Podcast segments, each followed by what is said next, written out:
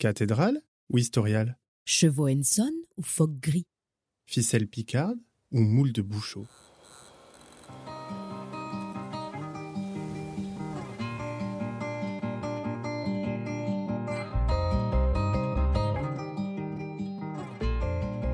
Toi qui cherches une bulle de nature pour te ressourcer, sache que tout au sud du nord se cache un territoire aux multiples facettes, la Somme.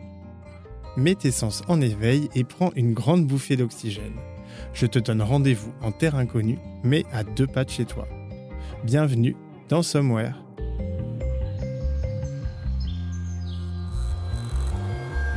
Somewhere Plongée auditive pour expérience addictive.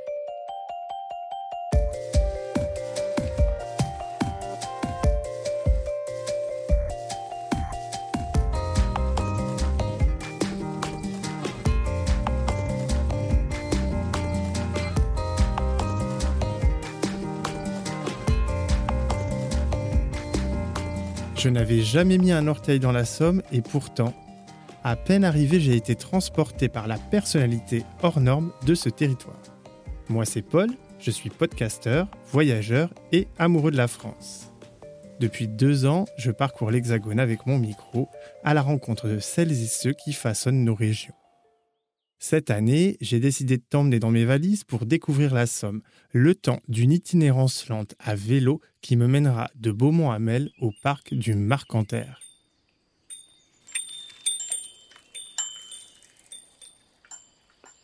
Je te propose un périple en six étapes et trois épisodes pour découvrir la vallée de la Somme et le littoral picard. Ce voyage débute sur la véloroute de la mémoire, à mi-chemin entre Arras et Amiens. Il y a un siècle, durant la Grande Guerre, la Somme a été le théâtre de plusieurs batailles impliquant des soldats venus du monde entier. Alors aujourd'hui, je t'emmène à la découverte des lieux de mémoire du département.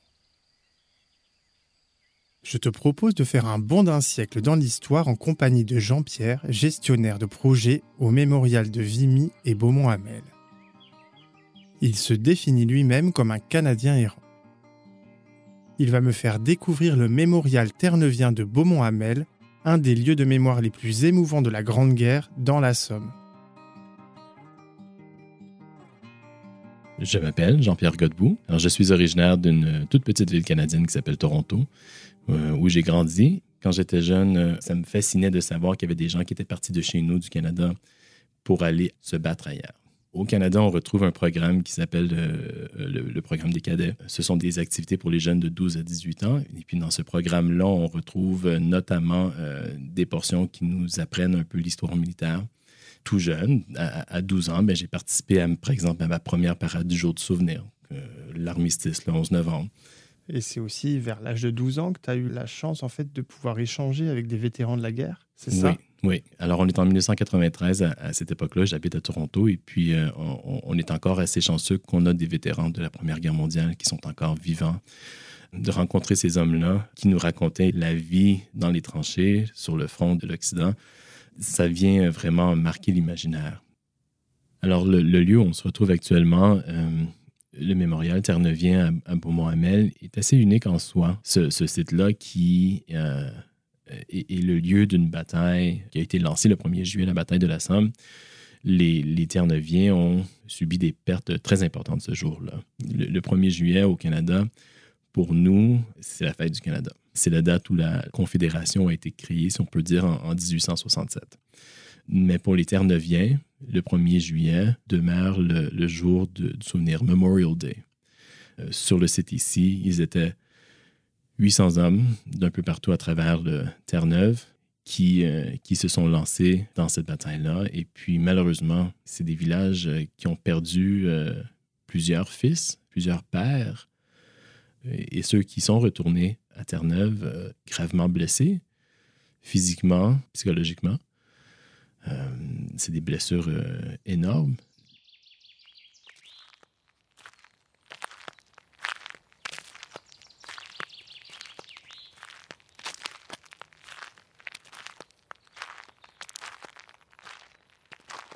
Le lieu comme tel, le, mont sur lequel se retrouve le, le, Garibou est vraiment un, une des pièces centrales du, du, mémorial. le petit mont que les gens peuvent gravir nous donne une vue euh, incroyable sur le champ de bataille ici. La, particularité du, site ici, c'est essentiellement le, fait que les tranchées ont été euh, préservées. Quand on est à la hauteur du, caribou, on voit vraiment le tracé des, tranchées. On voit le no man's land et la, largeur du no man's land que les, soldats auraient eu à franchir. Et puis on aperçoit aussi jusqu'à une certaine distance là où les, Allemands se situaient.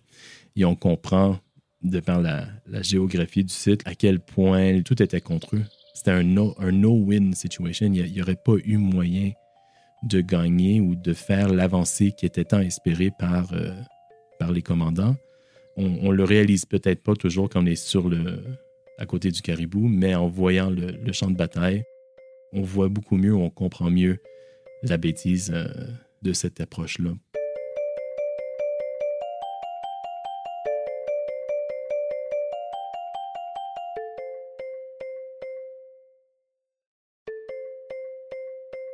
Quand on est au sommet, au pied de ce caribou, on voit donc le champ de bataille et au fond, il y a un, autre lieu qui est très important, en tout cas à tes yeux. Donc c'est l'arbre du danger, à côté duquel il y a un petit cimetière où est enterré un soldat qui avait l'habitude d'envoyer euh, de nombreuses lettres à sa famille.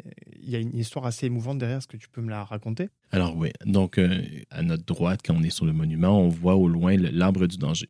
Les soldats ont réussi à se rendre jusqu'à ce point-là où il y avait une ouverture dans les barbelés pour essayer d'y trouver un peu de refuge, un peu d'abri. Et puis, à côté de, de l'arbre du danger, à quelques mètres, on retrouve le cimetière du, euh, du ravin Y, Y Ravine euh, Cemetery. Mais à l'intérieur de ce cimetière-là, en effet, oui, on a la sépulture d'un soldat qui s'appelle Francis Lind. Et puis Francis était prolifique, euh, presque reporter, mais aimait écrire énormément de lettres à sa famille. Et ces lettres étaient reprises à l'intérieur d'un d'un journal à, St. John's qui s'appelle le Daily Mail. Et, ce qui permettait aux familles qui avaient quelqu'un au front qui ne recevait peut-être pas de lettres aussi régulièrement de prendre des nouvelles du régiment. Francis faisait d'ailleurs partie des 500 premiers Terre-Neuviens qui avaient fait le voyage euh, de Terre-Neuve. Tout, tout, récemment, j'étais en train de lire justement les différentes lettres que Francis avait écrites à, sa famille. Et puis, euh, il y en a une qui est relativement touchante. C'est vraiment sa lettre du 29 juin aucun crayon ne peut arriver à décrire ce que nous vivons. Comment chacun se tient, calmement, et fait face à la mort, en faisant des blagues et en riant. Tout semble juste faire partie du quotidien. Alors que tu es couvert de boue séchée et collée, tu regardes ton camarade à côté et rigoles de l'état dans lequel il se trouve. Puis tu te penches pour observer l'état de tes propres vêtements, et c'est l'autre camarade qui rit de toi. Puis, il y a la détonation d'un obus qui passe par-dessus vous et vous manque. Et vous vous mettez à rire ensemble. De regarder, de passer à travers les archives qu'il a écrit, euh, vraiment, ça nous donne un, aperçu d'un vécu d'un soldat. Ça aurait été incroyable qu'il puisse continuer. Euh, la guerre, ça nous aurait donné tellement une autre perspective intéressante. Mais euh, on est chanceux d'avoir pu le suivre jusqu'à jusqu'à ce moment-là.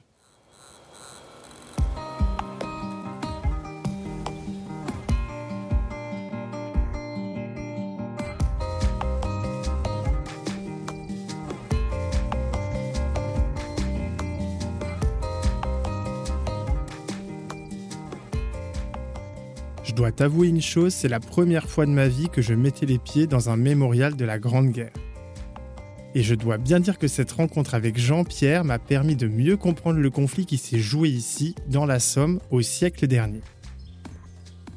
Il est temps de remonter en selle le long de la véloroute de la mémoire pour une étape de 50 km jusqu'à Amiens.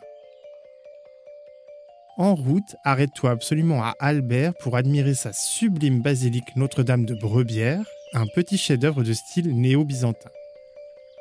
Et si tu as un petit creux, je te recommande le bistrot au numéro 11 de la place d'Armes.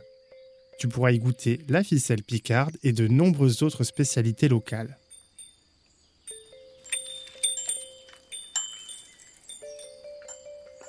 À Corby, on rejoint la véloroute Vallée de Somme qui mène jusqu'à Amiens où m'attend Michel Merkel. Un ancien sportif de haut niveau passionné d'histoire, auteur du livre 14-18, Le sport sort des tranchées. Il m'a donné rendez-vous en ville pour évoquer une découverte inattendue. Savais-tu que le sport français tel qu'on le connaît aujourd'hui est né durant la Grande Guerre? Je m'appelle Michel Merkel, je suis d'origine bretonne et je suis né à Colombes, rue François Faber. Et bien sûr, j'ai toujours été un peu curieux. Moment, c'est qui François Faber? Et Moment m'a dit un grand champion cycliste, mort à la Grande Guerre. Et c'est vrai que je me souviens de cette phrase. On ne se rend pas compte, mais chez les gamins, il y a des perceptions des fois très étonnantes. Pour moi, c'est un vrai traumatisme. Je savais en gros ce qui s'était passé là-bas, la misère des tranchées, euh, les, orages d'acier, on était quand même un peu conscient. Je ne pouvais pas admettre qu'un grand champion cycliste été tué dans la Grande Guerre.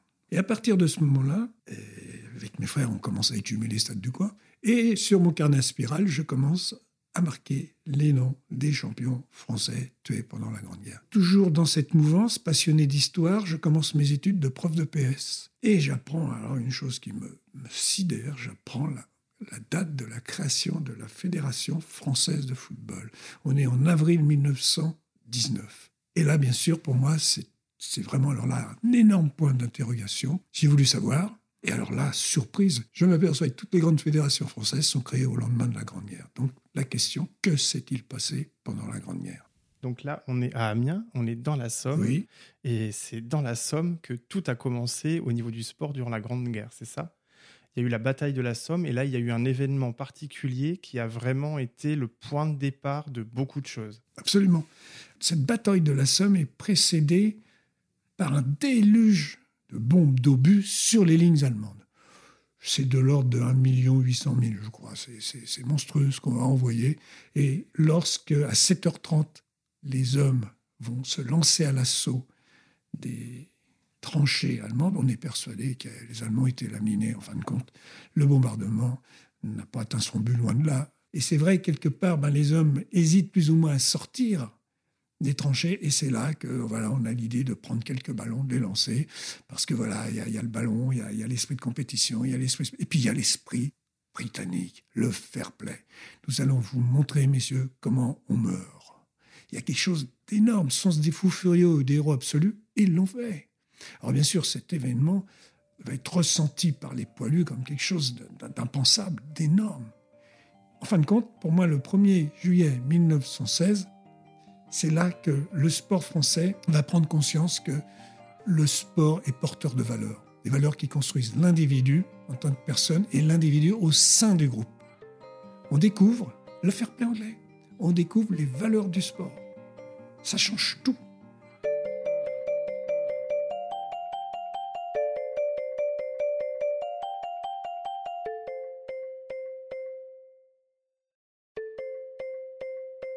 Lorsqu'arrive le 11 novembre 1918, 11 heures, fin des combats, j'ai personnellement longtemps pensé que c'était fini pour nos grands-pères, ils pouvaient rentrer chez eux, mais que. L'armistice, c'est la fin des combats, ce n'est pas la fin de la guerre. Donc ces millions d'hommes qui étaient au combat, ben, soudain, se retrouvent plus dans les combats, mais sont toujours mobilisés on va rentrer dans une période où jamais le sport va être pratiqué avec autant d'intensité, de diversité, de rencontres internationales parce qu'il y a nos alliés. Ça va se multiplier avec un point d'orgue très fort qu'on va appeler les Jeux interalliés. Dans le monde entier, on va en parler, mais en bien. On va fêter ce renouveau. On va construire pour ce un grand stade, le stade Pershing à Paris. Les tribunes sont pleines. Les performances des athlètes sont très élevées dans cette dynamique sportive. Les vont revenir avec cette culture de guerre qu'est le sport. Ils vont bien sûr créer des clubs. Dès 1919, création de la Fédération française de football, de rugby, 1920 d'athlétisme, de natation, et c'est vraiment la naissance du sport français qui vient de s'enraciner dès le lendemain de la guerre. Et dans cette dynamique, n'oublions pas les femmes. Les femmes pendant la Grande Guerre ont été héroïques. Et elles sont au courant de ce qui se passe sur le front par rapport au sport. Les stades sont vides, elles vont tout naturellement aller sur les stades. Pour la première fois, le premier match de football euh, féminin en France a lieu, on est le 30 septembre 1917. Et une femme va fédérer ce mouvement naissant un petit peu partout, c'est Alice Mia. une femme exceptionnelle. Et ça bouge doucement. Il faut vraiment pousser les lignes parce qu'il y a énormément d'opposition, mais ça commence à se mettre en place. Il y a un grand club à l'époque, le Femina Sport. Ça fonctionne. Mais ce que veut Alice Miller, c'est que les femmes participent aux Jeux Olympiques. Refus absolu du Comité Olympique International. Elle s'organise, ni plus ni moins. Elle crée une grande compétition à Monte-Carlo, les Jeux athlétiques féminins, en 1921. Suite à ça, elle crée la Fédération internationale de sport féminin et elle organise en 1922 à Paris, au fameux stade Pershing, les premiers Jeux olympiques féminins. Le chemin va être long. Hein, il faudra attendre les Jeux de 2012 pour que les femmes participent à toutes les épreuves. Mais c'est la détermination exceptionnelle d'Alice Mia qui a permis d'ouvrir le sport féminin aux femmes du monde entier. Depuis plusieurs années, Michel s'est donné pour mission de rendre hommage à tous les sportifs morts pendant la Première Guerre mondiale. Ainsi, il souhaite transformer la véloroute de la mémoire pour en faire un mémorial immatériel en l'honneur des sportifs de la Grande Guerre. On va au Panthéon. Au Panthéon, on a la liste des 560 écrivains morts pendant la Grande Guerre, gravés dans le, dans le marbre du Panthéon, mais on n'a rien pour nos sportifs. Donc j'ai l'idée de les honorer. La Somme, c'est là que démarre vraiment l'histoire du sport français. C'est pas rien ce qui s'est passé ici. Faut pas l'oublier.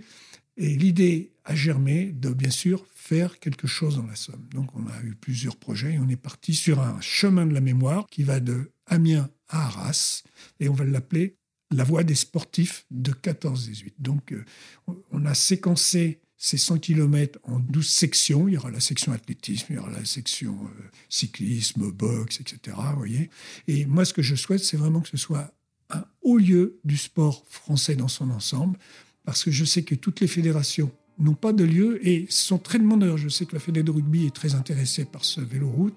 Il faut absolument le réaliser maintenant.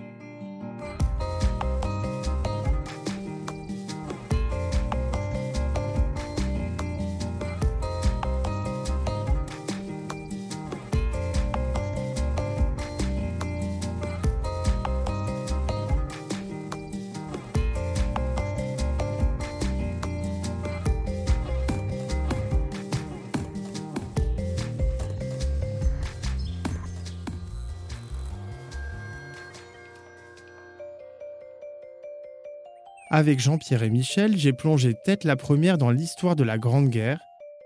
Et je dois bien l'avouer, j'ai redécouvert avec beaucoup d'émotion ce grand conflit de notre histoire contemporaine.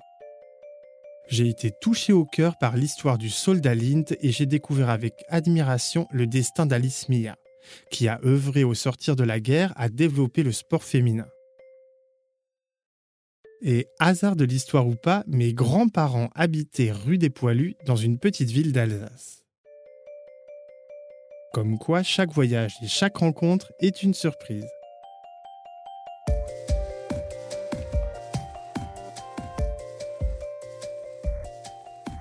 Tu viens d'écouter Somewhere, un podcast produit par LFB Studio pour l'agence Some Tourism.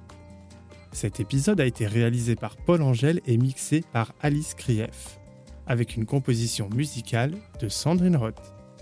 Tu peux t'abonner à ce podcast sur ta plateforme d'écoute favorite Apple Podcasts, Spotify, Deezer, Google Podcasts ou Tumult.